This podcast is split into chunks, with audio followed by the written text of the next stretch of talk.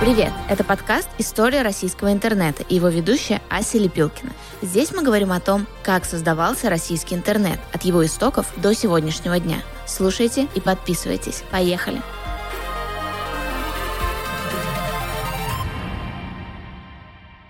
Напоминаем, что 21 марта корпорация Мета, чьими продуктами являются Facebook и Instagram, признана в России экстремистской организацией и запрещена. Всем привет! Это подкаст «История российского интернета». У нас сегодня спецвыпуск.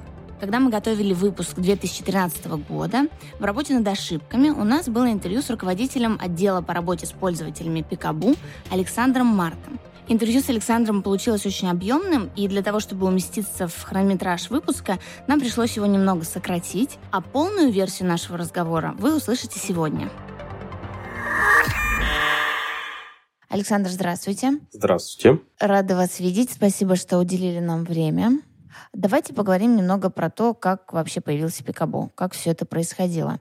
Расскажите, пожалуйста, кто занимался разработкой сайта? Максим Хрящев сам всем этим занимался или была какая-то команда? Основная работа, естественно, приходилась на Максима, как на основателя, человек, который придумал, там, затеял всю эту движуху, но на первых порах приглашались именно фрилансеры, э, аутсорсеры и так далее. То есть э, размещались заказы, э, исполнители, и, собственно, с посторонней помощью сайт запустился. Причем на первых порах было достаточно много граблей, потому что а, в те года в целом интернет был меньше. А, соответственно, все совершали ошибки, которые сейчас, допустим, гораздо сложнее совершить. Это ненадежные исполнители и так далее. Порядка двух или трех человек в самом начале пути э, откровенно плохо делали свою работу. Э, но уже примерно с третьего, с четвертого человека начали, начала формироваться будущая команда, когда привлеченные специалисты а, во-первых, делали достаточно качественно, а во-вторых, проникались идеей этого самого пикабу. А сколько примерно времени заняла разработка сайта, известно? Нет, а, такой информации не сохранилось, а, потому что очень сложно отследить период от возникновения мысли «хочу сделать вот это» до момента, когда ты такой «вот оно готово, вот оно работает». Угу. Потому что хочется же быть максимально честным, в том числе и перед собой, официальное открытие это не всегда запуск продукта, потому что э, запуск продукта часто сопряжен с тем моментом, когда ты понимаешь, что вот у тебя получилось. А это обычно очень разные даты с большим промежутком, поэтому нет, никто не считал. А как пользователи узнавали о, сай- о сайте и приходили на него? Вообще в то время очень популярным решением, очень действенным, по крайней мере, по цене за человека, было обычное привлечение через контекст э, на други, с других сайтов. А, в социальных сетях, в том же ВК закупалась активно реклама для привлечения аудитории. Был еще интересный experience а, с покупкой, э, со спонсированием озвучивания мультфильмов и аниме. А, у нас недавно всплывала история, как раз некоторые пользователи вспоминали, что пришли на Пикабу благодаря тому, что в конце титров а, аниме они получали, собственно, приписку такую озвучено при поддержке Пикабу. Все, что было под рукой контекстная реклама, вот аниме озвучивались, ну как озвучивались, субтитры в основном э, добавлялись. Но была еще и, по-моему, и озвучка. Сейчас уже не найти следов. И мы вот э, сейчас как раз некоторые из старых приемов планируем возрождать. А вот в самом начале пользователи приходили, как скоро они начали свой контент размещать? Или они пока приходили, так смотрели, что там происходит, когда активность началась? Если говорить про самые первые посты, то Максим в одном из интервью даже уже самостоятельно раскрывал карты. А, на первых порах он общался сам с собой. А, ну, это и, классика. Да, и самолично размещал посты от нескольких аккаунтов, а, создавая ту самую видимость, что здесь есть жизнь. А у пользователя редко присутствует страх для публикации какого-либо контента, если он думает, что это достаточно анонимный ресурс. Обычно пользователь, приходя на Пикабу, как раз заинтересован в том, чтобы чем-то поделиться. И у каждого из нас, у любого человека достаточно много историй, а, которые он хотел бы рассказать. Это могут быть как истории личного характера, так и элементарно анекдот, так и самое банальное, произошедшее за день. А потом туда накладывается возможность выговориться, получить отдачу, и запускается цепная реакция. То есть, читая чью-то историю, ты вспоминаешь свою. Обычно очень легко подобные вещи провести параллели с разговорами на кухне. Ну, когда кто-то рассказывает историю, вот у меня сегодня начальник ругался, и у тебя ассоциативный ряд срабатывает, и такой, блин, а вот у меня... У меня и... тоже. Да, и пошло, поехало. А кто-нибудь из первых старейших пользователей остался на сайте, не знаете? Собственно, самых первых пользователей мы давно не видели на сайте. Они вполне могли поменять аккаунт, забыть логин, пароль, либо еще что-то но на сайте присутствует достаточно активно. Сейчас пользователи со стажем 10 лет и более. То есть это тоже достаточно большой период времени. Да, это сторожило. Да. Их можно называть старичками с чистой совестью. И они активны. Некоторые из них э, работают в Пикабу. А можно поподробнее, как это происходил этот процесс? Вообще сейчас достаточно легко будет понять то, как это происходило раньше, если посмотреть на то, как это происходит сейчас. А сейчас приоритет отдается а, работникам, которые либо представляют в целом, что такое UGC-платформы, либо хорошо знакомы с Picaboo. Потому что это гораздо более а, легкий период вхождения в понимание тебе не нужно объяснять, что такое профиль, что такое рейтинг, а как вообще все происходит и с какими проблемами пользователь, допустим, может столкнуться. А ты его уже обучаешь, собственно, внутренним инструментам и некоторым особенностям, которые не видно во внешней среде.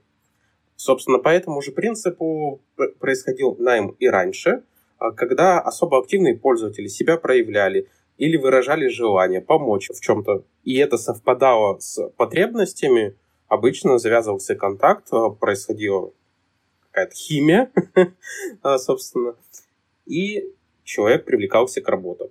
А, это не всегда давало положительный результат. Э, бывали естественные осечки такого подхода, в основном связанные с модерацией, потому что это гораздо более сложная тема, чем хотелось бы. А вот по части технической подобралась замечательная команда со старожилов, да, именно пикабушных. Александр, а вот как раз про модерацию давайте поговорим. Когда появилось первое модерирование? А в том или ином виде модерирование существовало с самого начала появления ресурса, потому что само себя модерирование представляет админ-ресурс. То есть, если у тебя есть возможность кого-то забанить или как-то повлиять на происходящее в сообществе, то это уже сам по себе факт модерирования. И первоначально эта задача лежала непосредственно на команде разработки и на Максиме. И вот в конце 2013 года, относительно недавно со старта проекта, и точно очень давно по нынешним меркам, появились первые зачатки модераторов. Это были добровольцы из числа пользователей, которые помогали наводить порядок. Потому что по мере роста количества пользователей количество ресурсов, которое требовалось на то, чтобы поддерживать этот самый порядок, оно неуклонно росло, и один человек уже переставал справляться с этим. Возникла необходимость привлечь модераторов.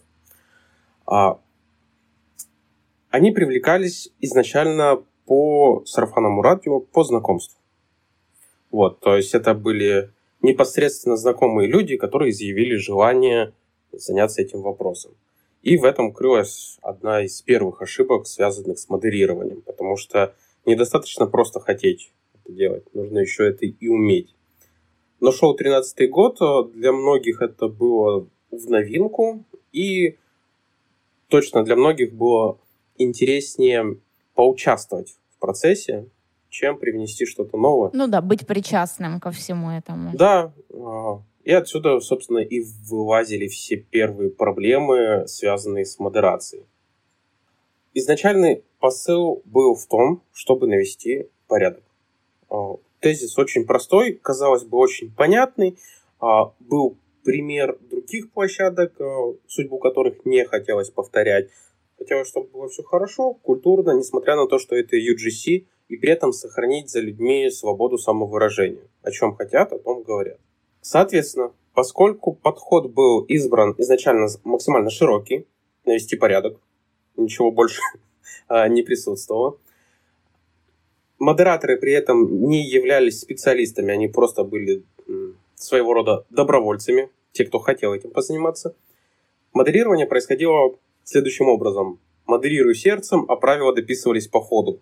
То есть, как ты считаешь правильным, потом под это подгоним практику и на основе этого сформируем правила. Поэтому начали появляться перекосы, очень сильные. Один модератор считает, что нужно модерировать так, другой модератор считает, что нужно по-другому. А, формируется какая-то личная неприязнь, какие-то коммуникации, которые остаются за порогом какого-то контроля, но при этом влияют на модерирование. Кто-то кого-то где-то обидел, из этого выросло правило, которое, естественно, не может пойти на пользу сообщества, потому что предпосылки к его появлению максимально некорректные. Вообще при работе с сообществами очень много вещей, а, которые должны иметь первопричину. Они должны быть структурированы, подготовлены и иметь веские основания. Большинство вещей, которые делаются вслепую, рано или поздно приводят к ошибке. Просто потому, что когда возникает сложная ситуация, а под решением, которое принимается, нет серьезного фундамента, все начинает сыпаться. Собственно, так это и происходило все те разы, которые были в истории Пикабу. А как э, сами пользователи, как пикабушники, отреагировали на наступление модерирования такого более плотного? Вообще реакция пользователей зачастую всегда одна и та же. Есть те, кто одобряют наведение порядка, потому что то, что они видят, им не нравится. Есть те, кто считает, что их загоняет в определенный загон, рамки и так далее, пытаются цензурить, либо как-то ущемлять их права. И есть те, кто просто пришел потребить контент, и им до этих разборок нет никакого дела. И важный нюанс в этом треугольнике, в какую сторону происходит перекос. Если у нас большинство пользователей довольно, а пользователей, которые исключительно потребляют контент, не вовлекаются в происходящее, а люди, которые считают, что все неправильно, их меньшинство, значит, все движется в верном направлении. Как только происходит что-то неправильно, происходит перекос. Происходят так называемые бунты. Их в истории, собственно, Пикабу было несколько. А, и все они были связаны а, с коммуникацией, модерацией пользователя. Расскажите поподробнее. Мы прочитали, что первый бунт был в 2017 году, назывался «Клубничный бунт». Это корректная информация? А, это был первый клубничный бунт. Информация одновременно корректная и не очень. Э, пользователи бунтовали и до этого. Для этого были самые разные причины. Например, э, была война за ссылки. Бытовало мнение, что оставление ссылок на другие ресурсы приводит к тому, что пользователь уходит, соответственно, это вредит ресурсу. И модерация в определенный период времени решила этим вопросом плотно заняться. Из-за чего ресурс потерял авторов, которым перекрестные ссылки не давали ставить. Пользователи ругались с модерацией, модерация в стиле пользователей им отвечала и так далее. Первый клубничный бунт действительно произошел в 2017 году, в августе, и начался он довольно интересно. Дело в том, что правило любой площадки – это довольно дискуссионный вопрос. Идеальных правил не существует. Ни в реальной жизни, ни в интернете так, чтобы они охватывали все аспекты и максимально полно отвечали на все вопросы. Собственно, для этого и в жизни, и в интернете существуют люди, которые помогают эти правила составлять и реализовывать. Собственно, к чему эта подводка? На сайте присутствует контент 18+, э, связанный с голыми телами э, мужчин и женщин. Так называемая клубничка. И вот где наступает граница между тем, что является клубничкой, а что нет, споры продолжаются и по сей день, но сегодня они гораздо более лайтовые. Но в тот момент э, четких определений не было и четкого понимания, что есть что, тоже не существовало. Проблема заключается в том, что даже в реальной жизни общество не до, не до конца понимает, а, те границы, которые допустимы или нет. Допустим, женскую грудь нельзя оголять в обществе, а мужики без маек почему-то ходят и чувствуют себя вполне комфортно. А, хотя либо все, либо никто. И, собственно, история клубничного бунта началась с удаления фотографии девочки в одежде. А на фотографии была изображена девушка, подросток, ну, то есть явно несовершеннолетняя, но при этом она была в джинсовых шортах и в топике. Модератор, который удалил фотографию, посчитала, что фотография носит эротический Это была характер. женщина, да, модератор? Да. Угу. Что фотография носит эротический характер. А самое худшее в эротике, что существует, это, собственно, детская порнография. Поэтому к этому вопросу нужно действительно относиться строго, но та ситуация была явным перегибом. И дальше последовала череда ошибок, которые может случиться, в принципе, с любым ресурсом или с любым сообществом, когда происходит модерирование. А произошло удаление, явно ошибочное. То есть и при последующих разборах, и в момент удаления большинство людей понимали, что происходит какая-то ошибка. А на замечание о том, что здесь что-то не так, ну, странно удалять такое, такую фотографию, в которой нет никакого эротического подтекста с такой формулировкой.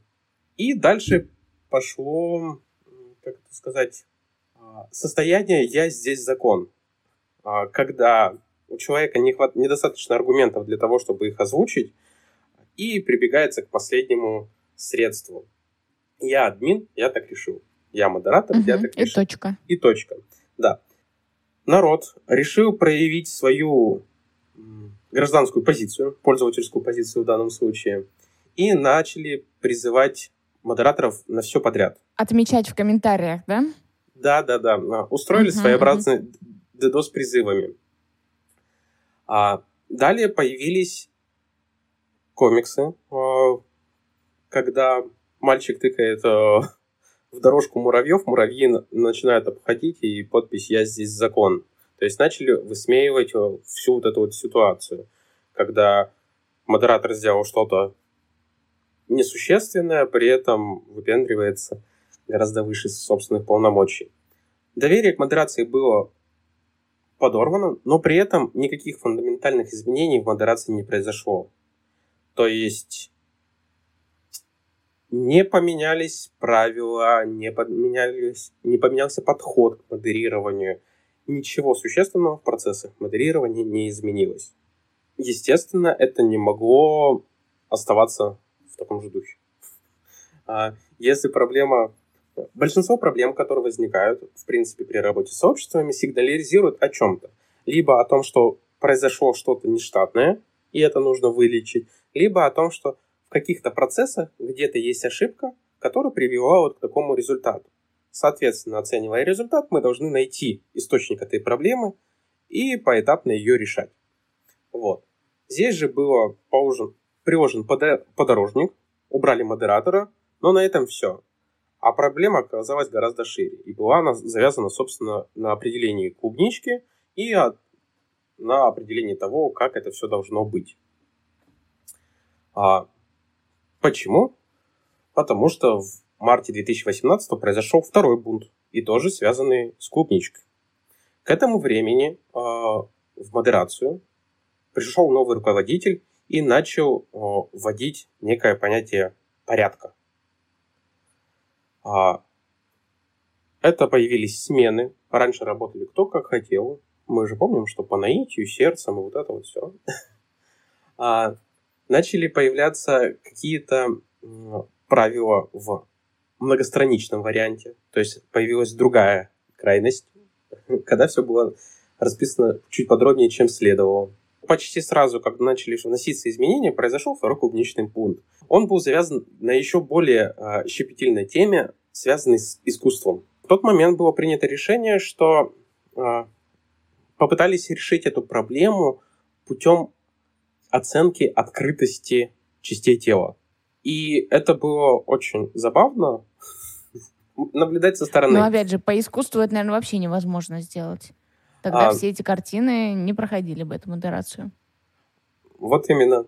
А со стороны это было очень весело наблюдать, а со стороны модерации, я думаю, это было очень сложно, а, потому что каждый третий призыв модерации, то есть каждое третье обращение к модераторам было по, собственно, клубничке. И вот в чем нюанс. Из-за того, что было определено границы показа а, частей тела, процентов, а, все начали над этим глумиться. Март 2018 показал, что с клубничкой нельзя как просто разрешать все подряд и действовать по велению сердца, так и то, что процентное определение какой-то математической эротики, оно в целом невозможно. Потому что как только доходит дело до крайности, вся стройная система начинает рушиться. А в тот момент было хуже всего тем, кто занимался пользовательским э, познавательным контентом собственно, на почве этого и начались разборки. А, были авторы, которые рассказывали о, об искусстве, пострадали больше всего опять пользователи. Хотели как лучше, получилось э, не очень. В какой-то момент появился э, парсер всего удаленного контента. А, в ответ на действия модерации и на строгую цензуру в вопросах эротики и всего контента, который требует удаления – появился так называемый «Успели». Это был аккаунт, э, который занимался тем, что а, приходил а, в комменты, куда его призывали, и сохранял все картинки, которые имеются, и публиковал их за пределами Пикабу.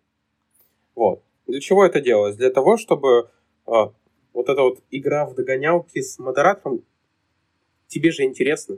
Ты вот заходишь в пост, видишь, что там что-то удалили, ты не знаешь, что там. Там может быть что-то красивое, а может быть очень не очень. Вот. И ты как бы хочешь на это посмотреть, и вот есть успели. Вообще он появился намного раньше, но вот э, непосредственно пик его активности и пик его популярности пришелся уже непосредственно на события, происходящие после марта 2018.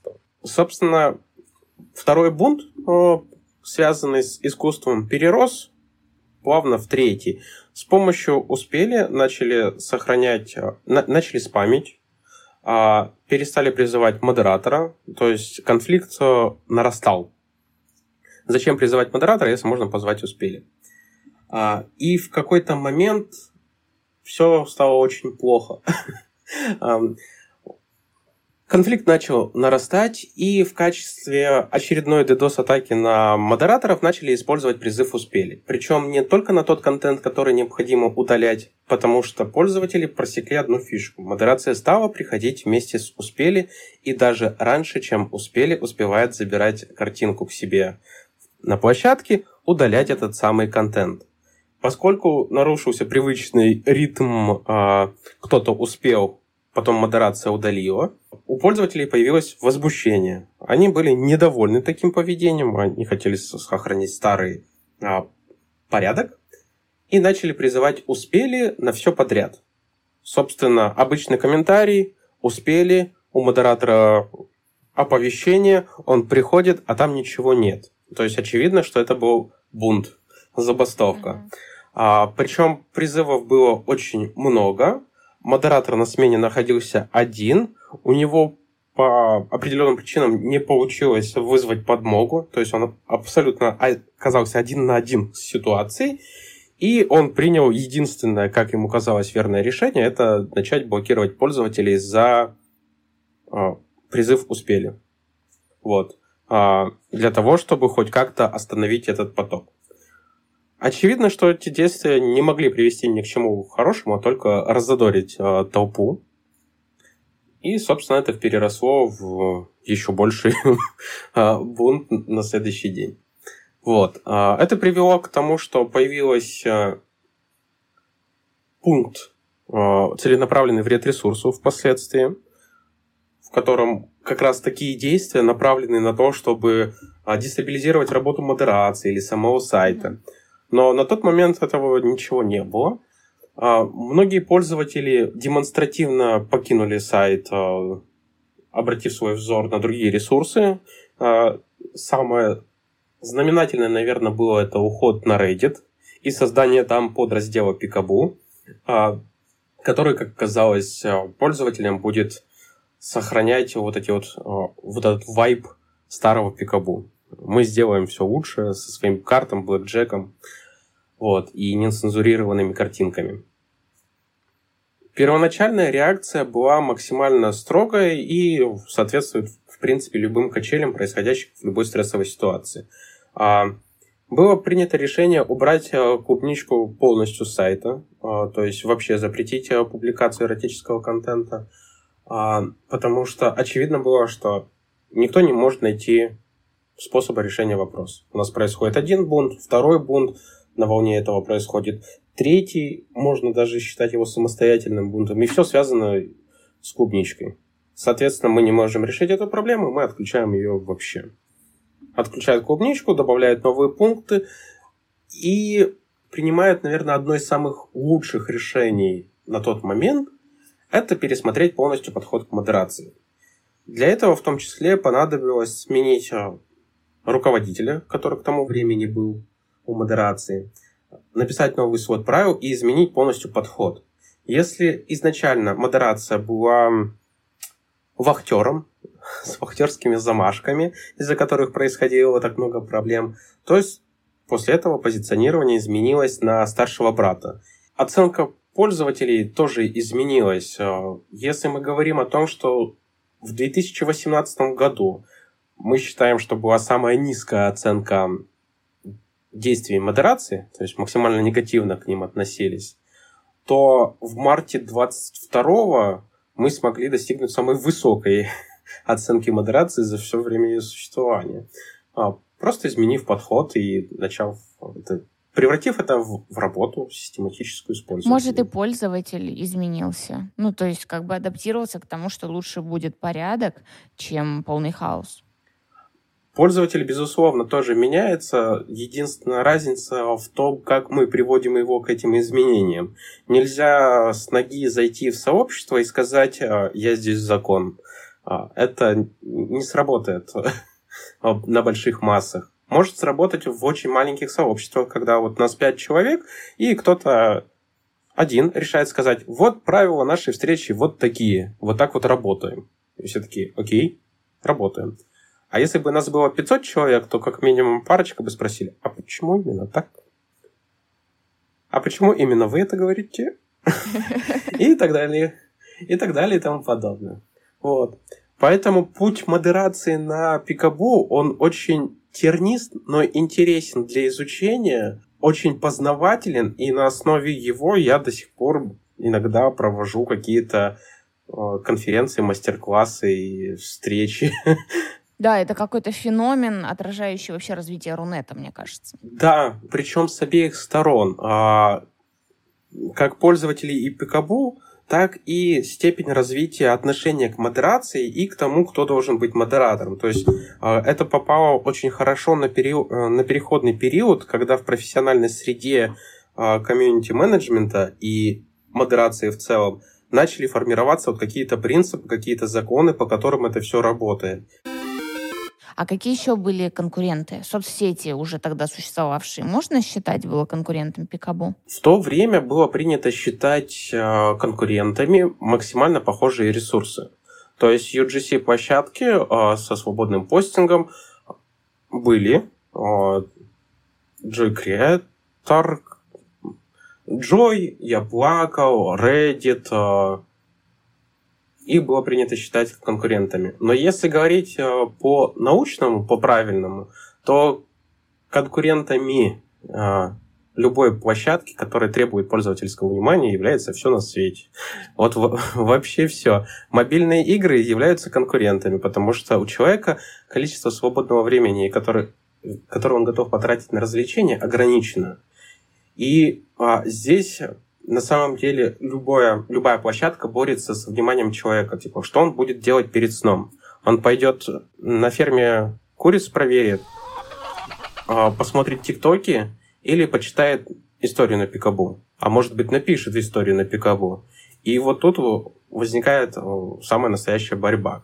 Поэтому правильно будет считать э, вся индустрия развлечений, направленная на быстрое получение а, удовольствие будет конкурентами. Это и социальные сети, это и видеоплощадки, это и мобильные игры.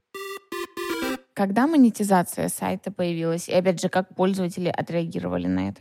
Первая монетизация появилась э, пару лет спустя после начала. То есть это в 2010-х годах, в начале она уже начала появляться. Ее было очень мало, и она была сделана... Для того времени это было не максимально группа, но если бы это появилось сейчас, то было бы очень некрасиво. А, но типа даже... баннеры или что это? Контекстная реклама, баннеры, да. Угу. Угу. Ничего суперэкспериментального не было, но даже а, привычные форматы с других сайтов а, были восприняты пользователями крайне негативно. Пару лет они обходились без нее, а тут появляется она, реклама.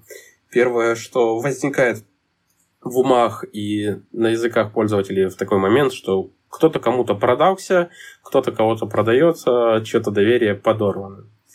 Очень много времени было потрачено на то, чтобы донести простую мысль, что реклама для бесплатного ресурса – это необходимая составляющая. Да. Един, единственный способ получения средств для существования, достаточно для того, чтобы это было. А тогда в самом начале были какие-нибудь известные люди, которые регистрировались на Пикабу и публично об этом говорили? Не в целях рекламы, а просто такие люблю Пикабу, сижу, читаю. На долгой дистанции знаменитых пользователей, наверное, у нас и нет. К нам периодически на разных этапах своей карьеры приходили те или иные пользователи. Некоторые начинали с Пикабу, как, допустим, сейчас достаточно известный блогер Обломов uh, про готовку еды. Uh, он вообще раскрутился, ну, как бы, и прямо об этом говорил. Спасибо Пикабу за то, что раскрутился, я пошел отсюда. На долгой, диста... на долгой дистанции мало кто остается, потому что все-таки это ресурс, и он помогает на определенных этапах сейчас тебе надо, в следующий момент не надо, потом ты опять приходишь к нему, обращаешься. И чем более коммерческое у тебя отношение к происходящему, тем точечнее ты оцениваешь те ресурсы, на которых размещаешься. А, тот же Бэткомедиан приходил к нам на середине своего пути, когда уже был более-менее известным, но приходил он самостоятельно. А Сейндук, допустим, в самом начале своего пути набирал аудиторию. И сейчас периодически они могут как появляться, так и пропадать. Из последних вот э, Би-2 такие посмотрели, пришли, все замечательно. А Епифанцев, с ним вообще забавная история была. А, он достаточно популярен на ресурсе в качестве мема. угу. за, записал, где он сидит с ручкой, записывает что-то. Вот. Используется для каких-то фраз которые, или не, новых слов, который пользователь себе записывает. Uh-huh. А, часто всего это какие-то комичные матерные вещи. Вот. И в какой-то момент они решили устроить флешмоб и позвать Епифанцева на пикабу. А, завалили ему Инстаграм, он написал записал официальный ответ из разряда, что вы заколебали, эм, мне не интересно пикабу. А потом запилил видео, что сходил, посмотрел, что из себя представляет Пикабу, ему это не нравится, он туда не пойдет. А следующим шагом он зарегистрировался сказал, привет, это я. А, я на Пикабу. Ничего себе. Непоследовательно. Да, а, такое часто бывает, потому что если поверхностно смотреть на пикабу отзывы, например. Можно натолкнуться на какое-нибудь видео недовольства, либо еще что-то. И если на основе этого сформировать мнение, то а, мне станет неловко от места, где я работаю. Не то чтобы пользователем там быть. Вот. Но все-таки он решился, его уговорили, при этом сами пользователи достаточно комично отнеслись к его высказываниям про то, как он относится к пикабу, потому что они его поддержали в его суждении о площадке, сказали, да, мы вот такие. А потом он приходит, и оказывается, что все не так просто. Количество mm-hmm. людей большое, соответственно, настроений и мнений великое множество. И вот он какое-то время попубликовался, достаточно позитивно был воспринят, достаточно интересный человек в том плане, что а, когда у тебя представление о нем складывается исключительно по каким-то фильмам и по мему, который создался здесь же на площадке, то человек, который um, рассказывает про эзотерику, про какой-то интересный опыт, не связанный с актерством, это немножко удивляет. Вот. А ну да, с другой стороны открывается.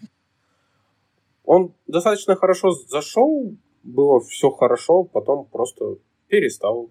Научпоп очень хорошо заходит, то есть а, известные в определенных кругах а, ученые там или исследователи со своими публикациями заходят просто на ура. Они сами подмечают это, приходят с этим, но у них есть иная проблема из-за того, что сам контент, созданный по каким-то научным вопросам, ресурсозатратен, а на пикабу mm-hmm. у них бывает не остается времени, чтобы элементарно превратить это в какую-то историю, пост, либо еще что-то.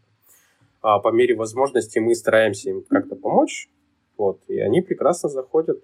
А как, на ваш взгляд, э, изменился контент вот за эти вот 13 лет существования? Никак. А, на Пикабу есть такая история, что первый пост вышел, Потом вышел второй пост, который говорит о том, что первый уже баян. А, дело в том, что в целом пользователи очень... Если мы говорим про усредненного пользователя, то он меняется не сильно. Он обучается, он развивается, у него меняются приоритеты, либо интересы, от чего появляются какие-то перекосы в обсуждениях. Но в общем срезе пользователь всегда один и тот же. А, просто он чаще всего вырастает. 14 лет, это, которые будут, это очень долгий период времени. За 13 лет люди рождаются и уже там находятся за год до получения паспорта. Это очень большой промежуток времени. Кто-то за этот период времени заканчивает школу. Естественно, у пользователя, который очень долго находится на ресурсе, меняются интересы. Причем меняются они кардинально. А Несколько лет назад он готов был обсуждать новую комедию, а сегодня его больше волнует то, что непонятная строчка появилась э, в коммунальном платеже. И единственное место, где он может спросить, а это что за фигня, это вообще нормально, а это Пикабу. И, соответственно, люди, которые находятся параллельно с ними, у кого интересы менялись в другом разрезе, такие, блин, это что, ресурс постарел? Это что?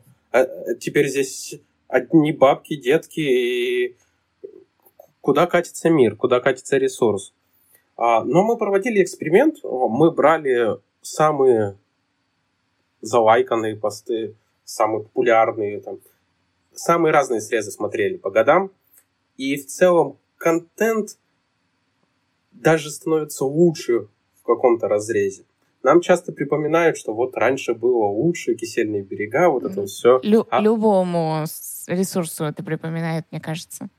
Вот. А поскольку у нас есть GC-площадка, это напрямую связано с контентом, который э, пользуются сами пользователи.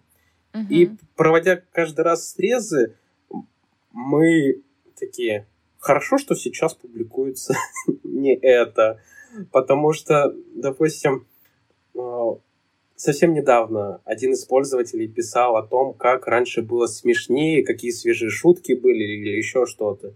И мы открыли один из э, первых годов, а там шутки, которые сейчас вот вообще не зайдут, они будут заминусованы, ну, просто потому что там был mm-hmm. период времени с очень плохими нарисованными мемасами, и вот смотришь на контент, смотришь на эти срезы, и кажется иногда, что да, что-то поменялось. Потом возвращаешься в прошлое, ну, ничего не поменялось. Тема, да. Ну, раньше жаловались на мусор, сейчас жалуются на горячую воду. В целом контент изменился, а темы остались больными Но тем. суть та же самая. Угу. Да. Вот. А, при этом у нас достаточно много пользователей, которые выросли с ресурсом, а, но за это время-то и интернет изменился. То есть с 2009 года а, Ваш подкаст -то как раз и рассказывает о том, как менялся мир за это время. Все поменялось. Это нашло отражение в публикациях, но человеческая природа, она очень инертна, она очень медленно меняется. Александр, мы правильно понимаем, что лента на Пикабу формируется не в зависимости от предпочтений пользователя и того, что он смотрит, лайкает, комментирует, а на основе рейтинга постов в целом по сайту. Эм, то есть это не то, что мы привыкли видеть там, в соцсетях и даже уже сейчас поисковиках и так далее, в целом на большинстве сайтов. Это принципиальная какая-то позиция или просто по привычке так продолжаете делать? А, изначально именно так все и было. Сейчас структура немножко сложнее. Вообще на Пикабу сейчас существует четыре основные ленты. Одна выделена компаниям, экспериментальный формат, где мы хотим дать возможность компаниям высказываться, рассказывать про свою работу. А, такие блоги. А, три основные ленты для пользователей с пользовательским контентом. Свежие, горячие и лучшие. В свежие попадают все посты, которые не, ну, не были удалены. То есть, если ты опубликовал пост, он нарушает правила, модерация его удаляет, соответственно, он выпадает из всех лент, его нигде нет. Далее идет лента горячего. Это основная лента, на которую обычно попадает пользователь, заходя на Пикабу. Алгоритмы выхода в горячее мы не разглашаем, ну, по причине того, чтобы это не абьюзили. А, но они зависят в том числе от рейтинга, mm-hmm. от комментирования, от влияния других пользователей на публикацию. Вот. А лента горячего представляется сейчас всем э, в индивидуальном формате. Большинство постов э, выходит в горячее на общих условиях и показывается максимально широкой выборке. Но часть ленты, часть из тех постов, которые вы там увидите, как раз будут находиться в рамках рекомендательной системы популярны, в том числе и на других площадках. Был эксперимент, когда мы пробовали заменять вообще все на рекомендательную систему, но, как вы правильно заметили, площадка не особо подходит под грубое вмешательство в контент и в ленту. И поэтому пошли по своему пути. Часть контента мы стараемся предлагать uh-huh. максимально подходящий пользователю, в зависимости от того, как раз что он лайкает, на что он подписывается, что читает и где комментирует. А без этого в наше время, на мой взгляд, ну, довольно проблематично как а, самому пользователю, так и автору. Потому что я как пользователь хочу а, быть уверенным, что я зайду и увижу контент, который мне понравится. Или я как автор хочу, чтобы мой контент был показан тем, кому он понравится, а не просто любому человеку. И следом идет а, лента лучшего. Это как раз лента, в которую посты попадают исключительно по рейтингу за сутки, самые залайканные посты. Там исключительно максимальный рейтинг. Э, по нему очень интересно как раз смотреть срез, э, что было самым популярным э, где-либо, когда-либо. А, и как пользователи это выводили в топ. У нас есть авторский контент и не авторский контент, а, соответственно, принесенный из других ресурсов. И самым частым камнем преткновения у пользователей становилось именно то, что становится меньше пользовательского контента или авторского, просветительского контента становится меньше. Что их в какие-то периоды времени вытесняют тиктоки, мемы, западные какие-то перепосты, там, что угодно. И вот когда мы проводили, собственно, почему эти средства и проводили по контенту, а, ничего не меняется в этом мире. Пользователи также любят рассказывать свои истории, самые разные. Пользователи также любят приносить мемасы. И мне кажется, что а, даже умышленно, если мы захотим что-то в этом сломать, а, как-то перепрофилировать, нам будет сложно это сделать. Потому что пользователи не Потому что это природа. Да. Александр, спасибо огромное очень интересно, и спасибо, что нам уделили столько времени и на все так подробно ответили. Мы даже не ожидали. Да, вроде не за что. Если что, зовите еще. С удовольствием, спасибо. Спасибо, что вы послушали наш спецвыпуск. Надеемся, что вам понравилось интервью с Александром. А, напишите в комментариях, если вдруг вам хочется услышать э, спецвыпуск еще с каким-нибудь героем. Мы будем рады его подготовить для вас. Кстати, это наш второй спецвыпуск. Первый спецвыпуск был про российский интернет-форум. Можете его тоже послушать, очень интересный. Увидимся в следующем выпуске. Скоро выйдет 2014 год. Спасибо. Чао.